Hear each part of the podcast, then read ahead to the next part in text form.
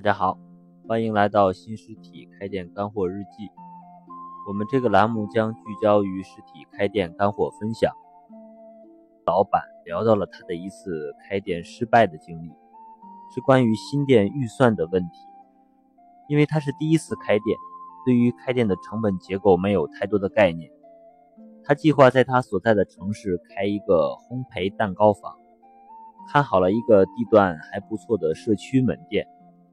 一共四十五平米，他原计划总投资是十万块，但是实际准备下来，一年房租五万，装修费用了三万，店铺设备用了两万五，还有水电、人工、宣传、原料等其他费用，还没等店开起来就已经超出了预算，没办法又和朋友借钱继续投入。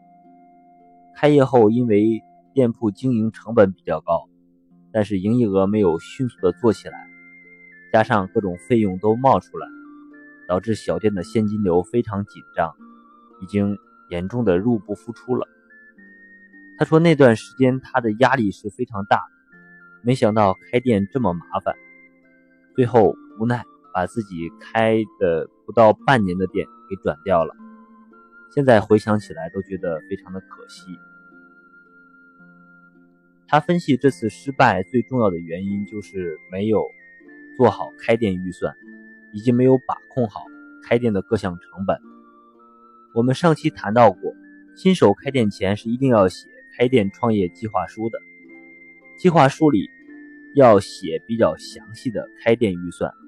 开店预算核心包括三个表：第一，投资预算表；第二，运营期间的成本费用预算表和。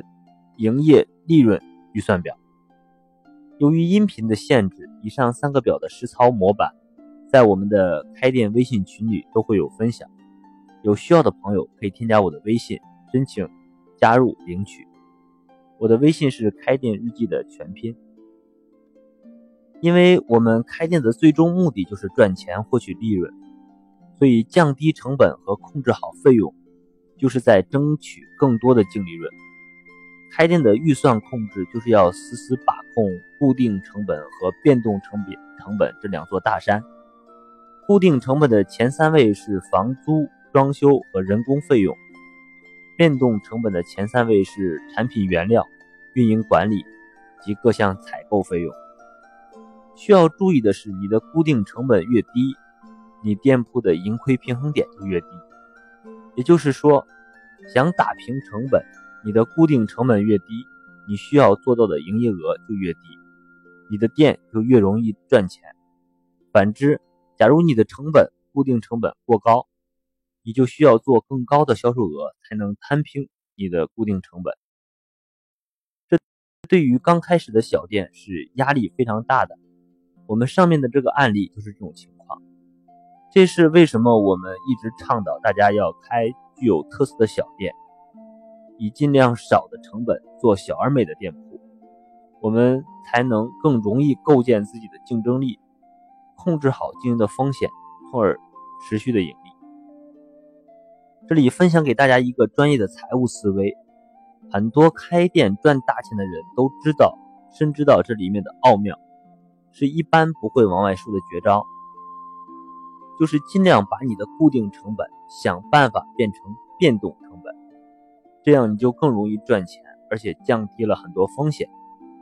举几个例子，在房租费方面，如果你有条件的话，盘下商铺，以买养租，把房租转化为房贷，这样不但不会增加成本，反而你除了赚取经营的利润，还能够享受商铺升值带来的利润。